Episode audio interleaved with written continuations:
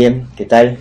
Vamos a, continuar con, el desarrollo de esta clase, eh, introducción de la otro. Habíamos llegado en el video anterior a un punto que me parece que, requiere un poco más de, desarrollo, que no llegamos a, hacer. Estábamos en el punto de la, cuarta respuesta que Lacan da por qué no hablan los planetas, y que tenía una particularidad respecto a las anteriores, que es que Lacan alude implícitamente ahí a un agente de este, este, hecho que los planetas no hablen, que lo ha hecho, se los ha hecho callar. Podríamos decir que respecto de quién los ha hecho callar, eh, la respuesta Lacan la lleva por el lado de la ciencia, la ciencia galileana, eso esa que hemos intentado eh, aproximarnos y, y, conocer un poco más con los textos de Coiré, pero también la física newtoniana que viene después y que lleva un poco más al extremo aún lo que había sido la física de Galileo. Lo interesante es la manera en que Lacan plantea eh, cómo es que la ciencia moderna ha callado a los planetas, porque es una función que él atribuye al eh, lenguaje. El lenguaje de la ciencia, el lenguaje de la física moderna, como hemos visto con los textos de Coiré, es un lenguaje bien hecho, es una pura sintaxis, va a decir también Lacan, es decir, un lenguaje que prescinde de la semántica, prescinde del sentido, y que ha tenido como consecuencias desde el momento en que la, física dirigió su abordaje simbólico acerca de los, de los astros, de los fenómenos celestes, hay toda una, una quita de las cualidades sensibles, ¿sí? Al ser una física cuyo espacio ya no es el espacio de la naturaleza, el espacio corriente, sino un espacio geométrico, hay toda una quita de las cualidades sensibles que el lenguaje de la ciencia hace con sus objetos. Esto lo, percibimos, ¿sí? ya no se refiere al espacio, por ejemplo, en términos de cualidades como grande, chico, oscuro, luminoso, ¿sí? sino que van a ser tantos metros cuadrados, ¿sí? que la explicación de ciertos fenómenos naturales ya no se va a hacer apelando a estos planetas que antes hablaban y que eh, respondían, por ejemplo, a las plegarias de los hombres con la lluvia, sino que la lluvia ahora va a ser un fenómeno eh, meteorológico explicable a partir de ciertas fórmulas. Es decir, de diferentes maneras Lacan nos, nos da a entender que una vez que algo entra en el lenguaje de la ciencia, entra en el campo de la ciencia, no va a hablar más. ¿sí? Y ese lenguaje es el lenguaje de las fórmulas, un lenguaje ultra simple, dice Lacan, que bien se puede resumir en un par de letras. ¿sí? Pensemos, por ejemplo, en la fórmula de la energía, ¿sí? que es igual a masa por velocidad al cuadrado. Eh, hay, digamos así, en este lenguaje, en esta sintaxis de la ciencia, algo que no ser apto para la función de la palabra. ¿sí? Estas letras, que también son significantes, como vamos a ver luego, pero un tipo de significantes muy particular, que son significantes que no están hechos para ser dichos, que no se pueden decir, de hecho las fórmulas matemáticas no, no entran en el campo de la palabra, sino que solamente se puede escribir. Si cualquiera de nosotros presencia una demostración matemática, van a ver que todo el argumento de la explicación, la resolución a los problemas de la matemática, se resuelven a partir de la escritura y la escritura con esta característica, en este lenguaje eh, puramente sintáctico. Es en ese momento preciso de la historia cuando los planetas son inscriptos en este lenguaje y todos los fenómenos que tienen que ver tanto con lo celeste como lo terrestre empiezan a ser explicados a partir de las fórmulas matemáticas, de las fórmulas de la física, es que los planetas no, hablan más. Y en el horizonte no olvidemos que, eh, así como la política, en el caso de Hitler que vimos, cierta orientación del psicoanálisis post-freudiano eh, conducían a un resultado similar, también la ciencia ha intentado, dice Lacan, eh, callar a los hombres, tratándolos como si fueran planetas, como si fueran lunas, y eso se entiende un poco más ahora con este lenguaje que caracteriza la ciencia. Cada vez que el hombre, que el ser hablante, es abordado por la ciencia eh, moderna, pensemos por ejemplo en una disciplina que deriva de la ciencia, como son las ciencias médicas, cada vez que eh, se trata a los hombres como planetas, se explican la causalidad de su sufrimiento, la causalidad de su padecer, a partir de una, fórmula que hace que eh, el paciente, en este caso, no, no hable más, o no sea preciso que hable más, o que ponga en juego la función de la palabra, porque ya todo está explicado por este lenguaje de, la ciencia. Eso en cuanto a, esta cuarta respuesta, insisto, la verdadera para Lacan, la que tenemos que, retener para ir familiarizándonos con las consecuencias que tiene el lenguaje de la ciencia eh, en el ser hablante, y el hecho, dice Lacan, de que lenguaje en ese punto no se confunda con palabra. Hay, un texto de Lacan al que yo he hecho alguna alusión en algún momento, eh, que se considera inaugural también de su enseñanza, posterior a la conferencia del 53, que es Función y Campo de la Palabra del Lenguaje, donde Lacan eh, muestra de qué manera eh, es posible distinguir el campo del lenguaje de la función de la palabra. Es decir, hace falta el lenguaje para que haya palabra, ¿sí? pero la función de la palabra no habita todos los lenguajes, o no todo lenguaje es apto para poner en juego la función de la palabra. En este caso, el lenguaje de la ciencia, vamos a volver sobre eso muchas veces, es un lenguaje que no admite la función de la palabra, y en la medida en que no admite la función de la palabra, que no se, no se habla, eh, no es posible tampoco que tenga lugar eh, la emergencia del sujeto, sujeto del inconsciente, como hemos eh, dicho en otra oportunidad. ¿Cómo es que Lacan pasa de esta pregunta por los planetas a esta otra pregunta que es ¿por qué hablamos? Si, si prestamos atención, si nos detenemos en las, en las cuatro respuestas, ¿sí? Podríamos decir del lado del hombre, del lado del ser hablante, hablamos porque si tenemos nada que decir,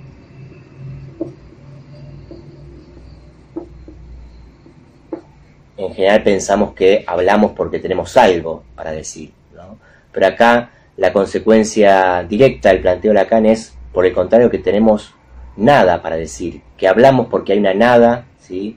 que eh, representamos en esta figura topológica del toro, es en la medida en que estamos constituidos por un agujero que tenemos una nada que nos permite hablar, que sí está presente en el ser hablante la dimensión del tiempo, existe el tiempo a partir de que se habla, que sí tenemos boca, no solo el orificio eh, bucal para hablar, sino la boca en el sentido del agujero, de esta misma iansia que decíamos recién. Y si hablamos es porque todavía, a pesar de todo, eh, no se los ha hecho callar. ¿sí? Ni la política, ni los posfreudianos con su mala lectura de Freud, ni la ciencia han logrado todavía que dejemos de hablar.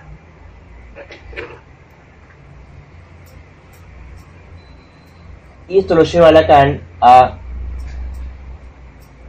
otra consideración que tiene que ver con el hecho de que no seamos lunas, que no seamos planetas, que tiene que ver con una anécdota que él refiere al final de su clase anterior. Él dice que cuando terminó ese seminario, un seminario justamente oral, un seminario en el que estuvo hablando, no se quedó demasiado contento con eh, cómo había salido la clase. ¿no? Le, pareció, dice él, que voló demasiado alto, que llevó las cosas demasiado lejos y que quizá no se, no se comprendió demasiado lo que había querido decir. Y que sin embargo, al poco de terminar la clase, un grupo de personas se acerca ¿sí? y lo felicita por la clase, le dice que había estado muy interesante. Y entonces Lacan dice, caramba, en ese momento me sentí contento. ¿sí? Pasé de mi no contento respecto de mi propia visión, de mi propia lectura de cómo había salido la clase, a ponerme contento porque los otros estaban contentos. ¿sí? Entonces la se pregunta, bueno, ¿cuándo soy verdaderamente yo? ¿Cuando estoy con mi descontento o cuando me pongo contento porque los otros eh, están contentos? ¿sí? Y dice que en ese punto él se diferencia de un planeta. Podemos decir entonces que la diferencia entre los planetas y los seres hablantes también pasa por la dimensión del otro. Y Lacan se ocupa de, aclarar que no debemos eh, dejarnos engañar por el hecho de que en este ejemplo que se le, se le ocurre ¿no? contarnos, se eh, trate de sus semejantes, es decir, de lo que vamos a llamar a partir de ahora eh, los pequeños otros. ¿sí? Fíjense en la página 354, ¿no? Quisiera el hecho de tratarse en esta ocasión de mis semejantes, ¿sí? de esos otros que se pusieron contentos aunque él no estaba contento, no les engañen. ¿sí? Tomé este ejemplo porque me había jurado tomar el primero que aparecía tras pregunta con que los dejé la vez pasada. ¿sí? Pero espero hacerles ver hoy que sería error creer que se trata aquí del mismo otro lo escribe aquí con minúscula, del mismo otro, del que a veces les hablo, ¿no? Ese otro que es el yo, o para ser más precisos, su imagen. Aquí hay una diferencia radical entre mi no satisfacción y la satisfacción supuesta del otro. No hay imagen de identidad, reflexividad, sino relación de alteridad fundamental. Es decir, que Lacan se ve en la necesidad de distinguir una, alteridad que es del orden de lo imaginario, ¿sí? del orden especular, de la relación que, tenemos, que tiene el yo con sus semejantes, ¿sí? que son su imagen a su vez, de un otro que a partir de esta clase Lacan va a empezar a escribir con mayúscula y que va a ser el otro simbólico, el otro de la alteridad radical es para eh, clarificar un poco más esta diferencia entre el pequeño otro y el gran otro, entre el yo y el otro, entre el lenguaje y la palabra, es que Lacan propone el esquema, el esquema lambda, un esquema que nos va a servir para diferenciar por un lado lo imaginario de lo simbólico, como ahora vamos a ver, diferenciar el pequeño otro del gran otro y el yo del sujeto.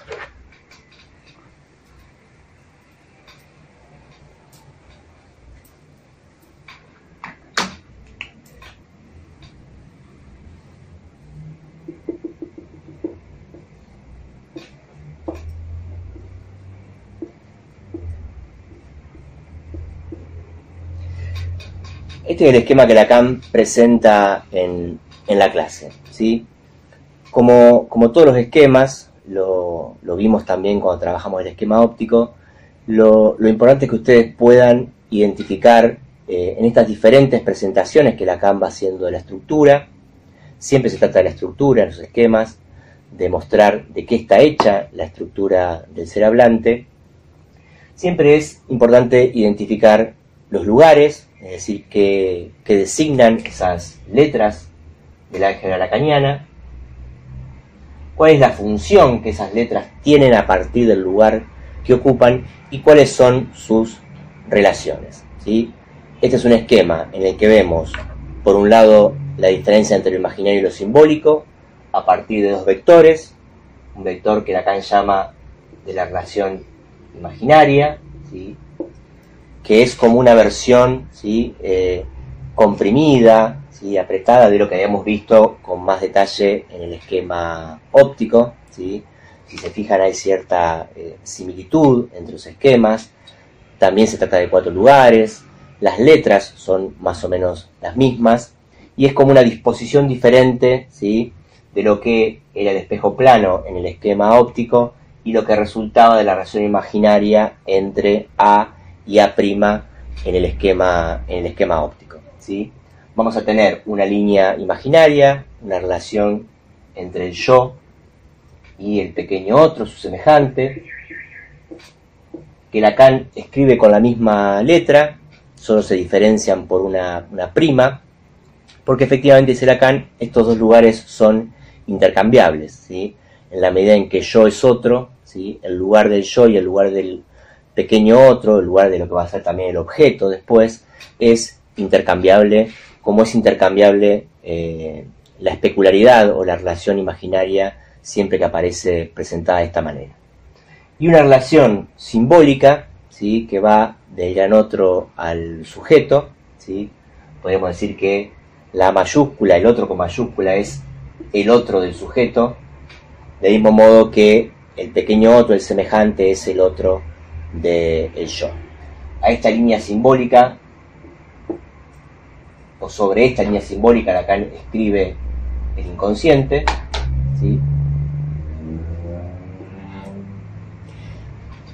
Y en el cruce de ambas, ¿sí? este es un esquema donde es muy importante darse cuenta que Lacan, si bien diferencia lo simbólico y lo imaginario, no los separa, ¿sí? podría haber hecho tranquilamente dos líneas paralelas, una para lo imaginario, otra para lo simbólico, pero también está mostrando que si bien lo imaginario y lo simbólico se distinguen, al mismo tiempo se eh, articulan. ¿sí? Y el punto de esa articulación, el cruce entre la línea imaginaria y la línea simbólica, es lo que Lacan va a llamar el muro del lenguaje. Hay algo del lenguaje para Lacan que hace de muro, ¿sí? que no permite que surja eh, la verdadera palabra, ¿sí? una palabra que Lacan va a llamar como palabra plena, va a ser la distinción entre palabras plenas y palabras vacías, distinción que va a ser muy importante luego cuando trabajemos la formación del inconsciente, porque un chiste, un lapsus, un olvido incluso, un sueño, conciernen a esta función de la palabra que Lacan llama palabra plena. ¿sí? Mientras que la palabra vacía, la palabra que usamos cotidianamente para hablar, mucho más propia de la relación imaginaria, del bla bla, dice Lacan, esa es una palabra vacía. ¿sí? Hay algo en el muro del lenguaje, hay algo en el lenguaje que impide ¿sí? que accedamos a una relación con los verdaderos otros, con el otro simbólico que es el otro también eh, llamado compañero del lenguaje o tesoro de los significantes. Esta relación entre el otro y el sujeto, por ese motivo aparece trasvasando el muro del lenguaje en forma punteada, indicando Lacan ahí que el, el discurso, el decir, ya no es continuo, ¿sí? Sino que hay algunos momentos, algunas escansiones en el discurso, como puede ser un chiste, un lapsus, un olvido, en el que se produce algo de la dimensión inconsciente. ¿sí? Por otro lado, este es un esquema eh, que para pensar las relaciones entre los elementos, Lacan le asigna vectores, no son simples líneas, ¿sí? sino que funcionan como vectores. Esto quiere decir que son líneas que tienen una cierta orientación. Esa es la diferencia entre una línea cualquiera, una recta, ¿sí? y un vector, es decir, algo que tiene una orientación hacia un lugar o hacia otro. En este caso, Lacan vectoriza este esquema de esta manera, ubica una línea que va del gran otro al yo, ¿sí?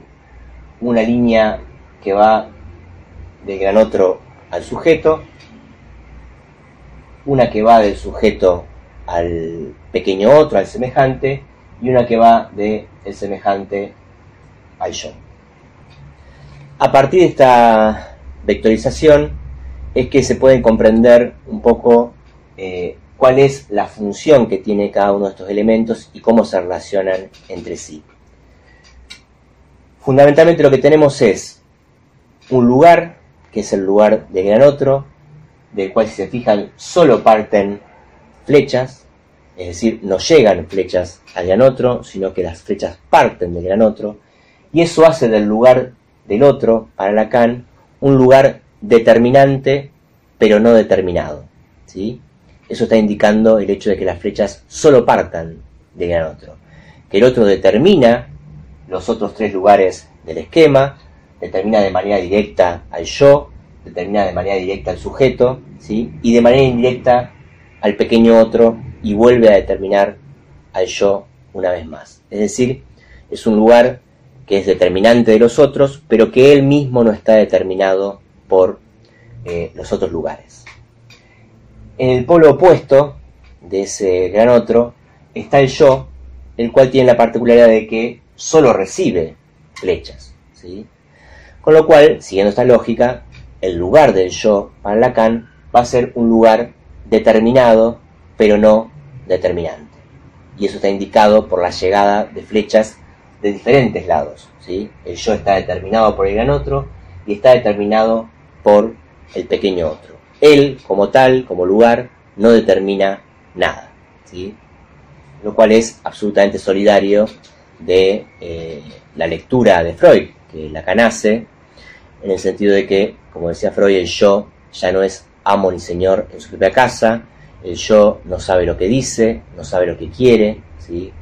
es eh, objeto, el mismo yo, de una determinación inconsciente que hace que él diga, ¿sí? que él hable, que él haga, en función de las determinaciones que le vienen de los otros lugares, tanto del lugar simbólico del gran otro, como de la relación imaginaria con sus semejantes. Por el otro lado, tenemos las otras dos posiciones, el lugar del sujeto y el lugar del pequeño otro, que son lugares determinantes y determinados. ¿sí? El sujeto determina al pequeño otro, pero es determinado por el gran otro. El pequeño otro determina el yo, pero es determinado por el sujeto. Es decir, que estos cuatro lugares ¿sí? Se corresponden a cuatro funciones diferentes. Un lugar que es determinante, pero no determinado. Un lugar que es determinado, pero no determinante. Y dos lugares que son determinantes y determinados a la vez. Esto dice mucho de la función que Lacan le está atribuyendo a cada uno de estos elementos. Por otro lado, eh, Lacan ubica en el lugar del sujeto, creo que algo de esto les adelantó Héctor en el teórico, solo provisoriamente Lacan va a designar al sujeto con la letra S. Eh, luego va a ser la letra con la que designa el significante en su álgebra, pero Lacan en esta época, por un lado, todavía no tiene la noción de sujeto barrado, que se escribe de esta manera en su álgebra.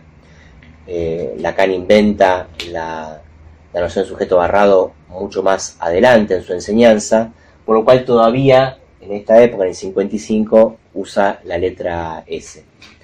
Pero además de no contar con el concepto de sujeto barrado, de sujeto dividido, eh, este sujeto está sin la barra, podríamos decir, porque es un sujeto mítico, es un sujeto indeterminado. No es todavía el sujeto afectado por el significante, ¿sí? Por eso Lacan ubica en el paréntesis el es, el término alemán es, que en Freud designa el ello. ¿sí? Es el sujeto que todavía está por venir, ¿sí? que todavía está por advenir según la fórmula freudiana de Boesbar Sorich Verden, que Lacan se ocupó de traducir como allí donde ello era el sujeto debe advenir. Este sujeto que dice Lacan es el sujeto eh, analítico, el sujeto en su abertura, es todavía un sujeto mítico, un sujeto que está por advenir. ¿sí? Cuando advenga entre los significantes, ¿sí? la relación entre el sujeto y el significante todavía no la hemos desarrollado, probablemente esto se entienda un poco más cuando veamos de qué manera Lacan define al significante y de qué manera define al sujeto y cómo esas dos definiciones son en realidad una sola y la misma. ¿sí? Solo para irlo presentando, Lacan dice que un significante es lo que representa a un sujeto para otro significante, o lo que es lo mismo, un sujeto es aquello que es representado por un significante para otro. Es decir, que cuando el sujeto advenga entre los significantes, es decir, advenga ya dividido, ¿sí? entre un significante que lo representa y otro significante para el cual el sujeto es representado, ya lo va a hacer con la barra, ¿sí?